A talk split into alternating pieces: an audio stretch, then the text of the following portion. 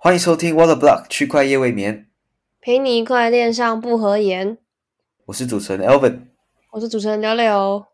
OK，好，来到了我们的新的一期 刚今今晚其实是非常热闹啊，啊！真的真的，突然就一堆事情来着，而且不是，而且不是悲剧，是很难得的，就是感觉是市市场的好，算是好事。好消息连发啊！对啊，对好久以前好久没有这种感觉，没错，现在是 Arbitrum 嘛，然后再来是币对安 LIEO 没，错，然后再来就是以太坊也确定在十二呃四月十二号会进行升级。对没错，对，哇，连三个啊，有点屌，而且对啊，大概就是两小时以内的事情，没错，就是可能大家抓也是抓准抓准了时间吧，然后跟着宣布这些好 事。不知道接下来大盘会怎么样，就是看给看大盘给不给面子了。啊，拜托赏点面子啊！嗯，你现在你现在还有持仓吗？现在有，但就是呃，跟我们前几天做那个 Twitter Space 一样，其实大家都很保守，就是不会全场，嗯，低于一半了，对啊，就是对参与这样。好像是因为大家其实真的好像都还蛮抖的，就是也因为整个大趋势还是不太妙嘛，很烂啊，很烂啊，非常的烂。对啊，是银行其实好，虽然说被美国政府就是救，但是其实其他的连带的影响都还是还是在的。对，那这些多东西什么时候会爆呢？不知道，所以就非常的可怕。对，很多人都说只是刚开始而已，所以呢，如果你真的想要参与市场，就还是要小心点。我觉得随时都要准备，就是要下去，对，下去见亲这样。对下去，好，那我们这对一半一样，就是也会跟大家聊几件时事，然后也先从我们的留言开始。然后今天有一个新的留言，但它是匿匿名的，然后他说我很好奇怎么观察社群热点，网络上有哪一些数据可以参考吗？嗯，这个好，很有趣的问题。对，还蛮有趣的问题。像我自己个人的话，就是会看 Telegram 的群组们，大家都在讨论什么，或者是微信。其嗯实我觉得很难不知道诶、就是如果说你加入了几个比较活跃的社群的话，其实都会有人去分享那些资讯。对对对，然后还有 Twitter 其实也是，然后 Twitter 其实是有嗯工具可以去，就是可能去设定关键字，然后去过滤，然后去看一下只搜索搜索的数量之类的，其实是有这类工具的。但我自己个人平常是没在用，因为用用光是看社群，其实资讯就爆干多了。对，对，我觉得就自己可能多看社群就会有一个 sense，然后你要讲有没有社群指标也是有啦，像是 CoinGecko 现在他们有提供一个数据是呃每个项目 Twitter follow 随时间的增长数量，但是我觉得这就偏滞后了，而且就每个项目的追踪数都是好几万，基本上也就除非他们真的是爆量了，像是嗯。Up 场上面的项目最近可能就会爆量这样，但就平常你可能就稍微观察一下，就社群的活跃程度应该就 差蛮多的，对吧、其实嗯。当市场瞬间回冷的那一天，大家就会说啊，怎么了？又又又熊市了，因为都没有人讲话，就是都蛮其实就蛮明显的啦，对吧、尤其是币圈这样。对，没错，就是，但这就是也是看你加入的社群的属性是怎么样子啊。像像老板跟我可能平常时都在 Telegram 比较多，那 Telegram 其实就是聚集蛮多老韭菜或者是真的比较深入圈子里面的人。那如果假设你今天是很新手的话，可能那个消息的速度就会有一点滞后，对，就会不太一样。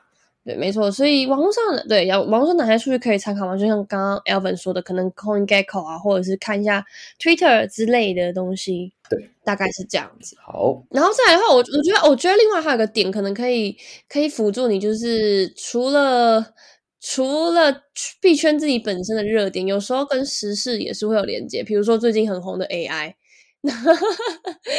然后这倒是币圈币圈也有 AI 相关的赛道，对，币圈基基本上什么都有了，对吧、呃，什么 AI 啊、游戏啊、NFT 啊，然后 DeFi 稳定币，然后衍生品，然后一堆有的没的。其实基本上你想得到的题材，在币圈都有。都有啦，对吧、只差什么什么环保、呃碳权，碳权其实也有项目，但好像还环保其实也有，对啊，对啊，这是小小的啦，对啊，但我觉得应该越来越多，所以就真的有消息的话一定有，但就我觉得就是你要找到适合你挖掘的方式，这样对，要透过时间摸索。有时候也是，有时候也是需要埋伏的，就是当你已经确定说它是热点的时候，就代表已经很多人在讨论了。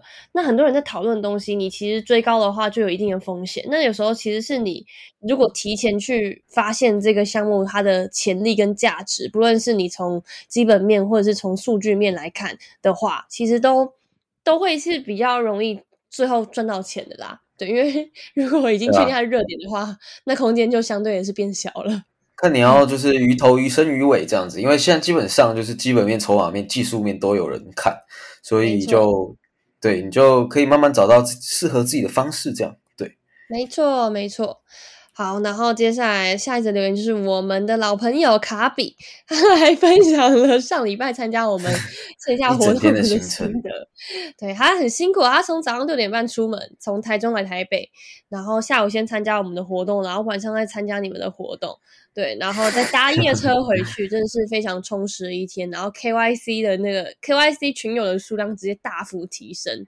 对，然后希望我们希望我们之后都可以很继续的拱下去好。的，没问题，没错，好，感谢卡比的参加。感谢感谢。好，那今天就直接也进入到我们的正题啦，来跟大家聊一聊，就是 Arbitron 的空投，不知道大家有没有去撸？嗯，像我是撸了，也没有拿到啦。但听说真的好像蛮多人被反撸的，尤其先前有那个 Odyssey 嘛，然后就嗯 Odyssey 弄完之后超久都没有消息啊，然后就超多人不爽了。结果好像真的不是每个有撸 Odyssey 的都会有空投这样，因为好像就会要你持续的去使用才有机会拿到这样。对，而且不能在，好像也有有限定的区间，就是没办法在同，就是对它，总之就是有蛮多条件的啦。然后对对对，呃，还有金额，不论是时间或是金额，都都有都有。对，所以其实还我觉得也还蛮严格的。然后它的 token 的那个呃 ID 就是 ARB，然后会在三月嗯二十三号开始，就是让开放让大家去 claim，然后不知道会不会上架到哪间交易所啊？但我我个人自己觉得它可能就是会首发币安呢、我自己个人认为啦，我是但我不知道。嗯，我我觉得不上币安好像太对不起这几个月的市场了，应该会啊。对啊，诶但我有点忘记先前 OP 好像没有先上币安，好像先上 b 币还哪里，哦就好像也是后来后来才上 OP 的。对对对，一一开始 OP 也是被砸砸爆，然后因为那时候好像也蛮熊的，所以就后来才慢慢起来这样。嗯，对，然后嗯，它的代币总发行量是一百亿枚，对，没错，它每超天都是一百亿枚，其实是很就是很大量的。然超多后对啊，呃，负空投的空头约占总供应量的十一点五 percent，所以就是十一点五亿枚。对，然后大家就是可以透过就是一定呃，可以透过那个网站，但是我现在 gov 那 gov 然后 arbitron 点 foundation，然后来检查自己空投的资格，然后三月二三就可以去领取了。对是唉，我自己真的大概就是这样。好悲伤哦。他大家不是很多人都没有跨到那个 Nova 吗？对啊，我也没有啊。一直有哎、我是有用到 Nova，但是我觉得我金额太小了，而且我集中哦在二十四小时以内把它录完。啊，对，它有一个规则是你要在 distinct months，就是你要在每个月都有交互，就就是蛮蛮蛮对超狠的，就是基本上你就是要很频繁在在当上面交易，这样才有可能有机会这样啊。我是有听到有人就是 Nova 上面就交互两次啊，啊，最低要三次，就天哪，太惨了吧！！对啊，对无三不成理啊，大家要记得，就是就是就是空头，就是呢，你你想到的话，就真的要去撸，否则可能就会后悔。对，它有几个条件呢？可能像跨链到 Arbitrum 嘛，这是很很基本的。基本，然后在两个不同月份交易，在不同的六个月份交易，在九个月内交易，对这个就是我刚刚讲的。超过四笔或者是四种呃，超过四种或四种不同合约的互动，或者是超过十笔，或者超过十二笔，甚至超过一百笔，对。然后还或者是总交易额要超过一定的金额，或者是你在 Arbitron 的链上面总共存入了超过一定的金额，对嗯，就是嗯其实基本上就是这三种呃，这四种这个基本上哦，我觉得 看起来就是土狗玩家应该是爽赚了，因为哦，土狗每每一个币都不同合约嘛，然后交易量都超高，因为就是疯狂的炒这样。对，对，这倒是真的。所以就是也也也不难预计，就是也也就是也很好解释为什么一二月 Arbitron 其实大家真的都是因为发币预期，然后去炒上面的各种土狗这样。对，嗯嗯嗯，确实是。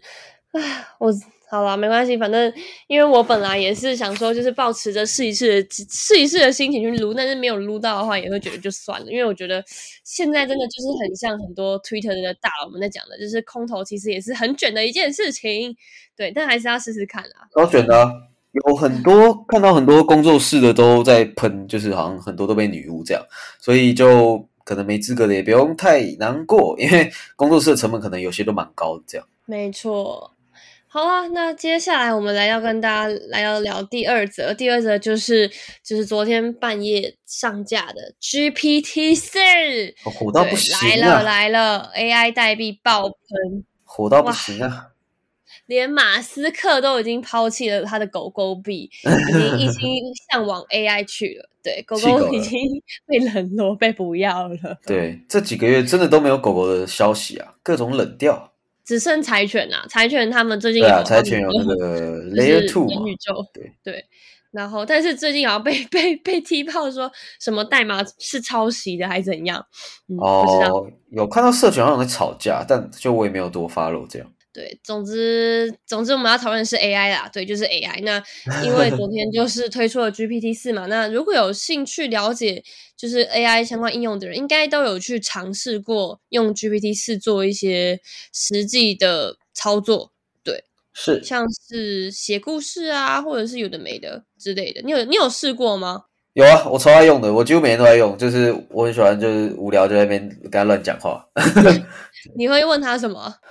很多哎，就昨天前几天看到一个最屌的是，大家他你可以设参数，然后你把你想要的房间的装潢给丢出来，反正就是它可以设定，对，对，他就给你一百种设计，然后你可以把那个参数再丢到 Mid Journey，把你想要的东西生出图片，这样，我觉得这是这真的很屌，因为就是怎么讲呢？也听到有些人会说，他可以甚至可以透过这种。机器人帮你解释你的梦境，就是你在心里想到的各种奇幻的东西，你可以把它具体化。梦境都可以吗？如果你解释的合理，你解释的出来，就是你的特征够明显，那它就会帮你具象化。我觉得这就是怎么这个咏唱的魅力啊！对，嗯嗯嗯，确实是，这个 还蛮 神奇的。嗯，对啊，很厉害，只能说就是博大精深呐。因为现在大家都欠缺这个咏唱的能力嘛，现在大家都想要就是。学习说怎么样可以透过更高超的对学习怎么使用它这样对，那我们也跟大家就稍微简单的介绍一下 GPT 四跟 GPT 三点五的就是不同之处。像 GPT 四它其实是可以浏览跟理解图像的，对，然后。还有他就是，还有他就是会比较难被欺骗啦，对，因为其实聊天机器人是很容易被误导的，然后甚至是之前也有人在就是一些越狱的话题上做出提示，然后就让这个 机器人陷入道德困境。那目前 GPT 四其实是已经有接受了很多大量的恶意提示的训练，所以这些训练就是已经算是有一些积累了，然后基于就是过去一两年中，然后所以在真实性啊或是可控性等方面，就是比。GPT 三点五来说还要好的更多了，对，然后再的话就是他的记忆力也是更强的，因为他可能就是记的那个单词就会有越来越多，然后像现在 GPT 四最多可能可以记住五十页左右的内容，然后可以记住你在前二十页聊天中谈到的内容，或是前三五前三十五页发生的一个事件，超多超多，我觉得真的好就等于累，这等于是多训练一个员工啊。觉得很厉害诶。他可以真的超屌，想到就觉得很厉害。没错，还有再来就是它支持多种语言。那虽然说 AI 其实现在是由英文在主导的，然后从数据到测试再到研究论文的一切都是使用英语。可是大型语言的模型的功能其实是适用于任何语言的。没错，其实我自己用用用 AI，我是觉得中文也都很顺。还行还行，就可能有一些问题可能会比较答的不好这样。对，但稍微就是提示一下，就是稍微修一下就还 OK，还行。然后再来的话，就是 GPT 四，它其实具有更强的可控性。那可控性其实也是 AI 里面一个很有趣的概念。那指的就是他们按改变，就是按需要改变行为的能力。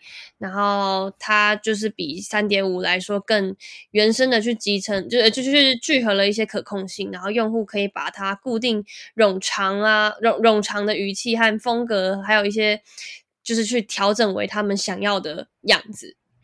然后，反正最后总结的话，就是他的表现其实是比三点五还要再好很多。就是像说，他现在在模拟模拟律师考试中的得分是可以排进前十 percent 里里面的哦。对，然后相较于 GPT 三点五，它其实它的得分只能排名在倒数十趴，一个是可以在前十 percent 里面，后面然后后面一个是在倒数十 percent 里面，所以其实是差蛮多的。我看到就真的觉得蛮傻眼的啦，就是有有很多人把它拿去考什么 SAT 考试啊、律师考试啊，还有什么奥林匹克数学，对，成绩很好。然后还有什么 LeetCode，反正就是干，就看到这种结果，我觉得大家应该都蛮灰心的嘛。就是身为人到底。对啊，就大家都以后靠机器人生活就好了，靠他们在帮我们打工就好了。尤其教教育这件事啊，就是我觉得蛮冲击亚洲文化，因为以前亚洲就是哦，你要背课文啊，背什么三字经啊，什么弟子规什么的。我现在想到觉得很可笑，就是到底这些东西哪一点有什么用啊？虽然虽然它背后都是有一些教教义的，就是有它的含义在，但是我觉得嗯，真的可以多花一点时间去探索我们的职涯。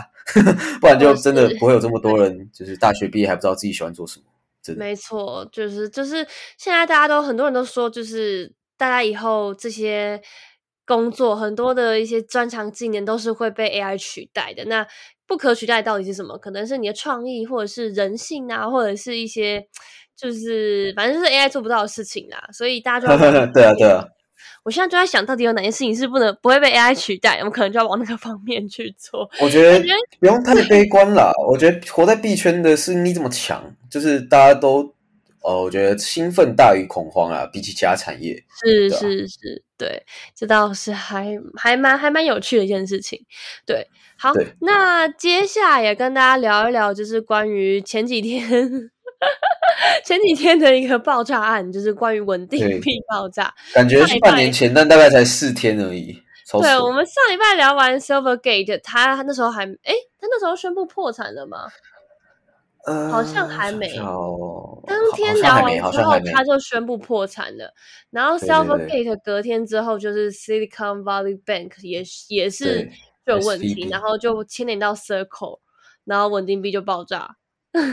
对。超多，然后就 signature 啊、瑞银啊，有的没的这样，全死。我们明明才经历一个礼拜而已，却感觉很像经历了好几年会经历的事情，觉得真的是真的超恐怖的。对对啊，总之从来没有一个熊市是这样子过的，真的快死了。其实很累，因为你看前阵子其实行情很累啊，行情也还算可以，就是如果说有在关注一些特别赛道的人，应该都还是有赚到一些钱，但是。也是一下子就 biu 下去，然后又发生这么多事情，大家一度也是觉得说干怎么办？从 Luna FTS 再到 Circle USDC，就是完全好像逃不过任何任何人的手掌心，就很像就是在在在凌迟嘛，就是一割一刀一刀割你这样。就我都跟别人讲说很很奇妙，就是 USDC 脱钩那天亏的比我前一天大盘崩的还多，浮亏啊。就看就觉得到底到底怎样，尤其是有在玩 DeFi 的，就是 USDC 可能都拿比较多，所以当时就我靠，就不知道到底想怎样。但还好，就是也没有就是卖在阿呆股这样，就还行。对，真的是还好，而且那一天都是我们办活动的日子。对，真的超恐怖的。但是如果就是大家比较大胆一点的哦，你在我们办活动的时候抄底哦，那你真的真赚烂了，因为下午晚上那下午晚上那时候刚好是最低点，对，因为隔天就拉上去了。对，好，那这个东西就其实就浅浅跟他带过就好了，因为我看真的超级多新闻媒体还有 QQ 都在聊这件事情，然后介绍整个就是事情的经过，所以大家如果有兴趣的话，可以上网去找一些相关的资料。那我们来到最后一个内容，对，最后一个内容其实真的就有点悲伤啦。你要你要来跟大家分享吗？这个故事？这个哦，就也算是币圈的一个小八卦了，因为因为毕竟就是币圈人多，然后哦大八卦嘛，对啊，其实当天事情发生的时候，整个群都在传嘛，然后他的他的这个主题就叫就就叫做交易员小明的一天，这样，希望我们都不是下个小明，然后主要他就是一个交易员嘛，那前几天因为就是市场暴拉，他当时可能就是疯狂的梭哈空单，他就是在熬单嘛，然后他就是。在三月开始 Silvergate 后呢，遇到各种事件，然后打亏光了二十年来累积的两百万美元资产，这样。那当时他就情绪很激动嘛，他几乎就是每隔一段时间就发了推文这样子。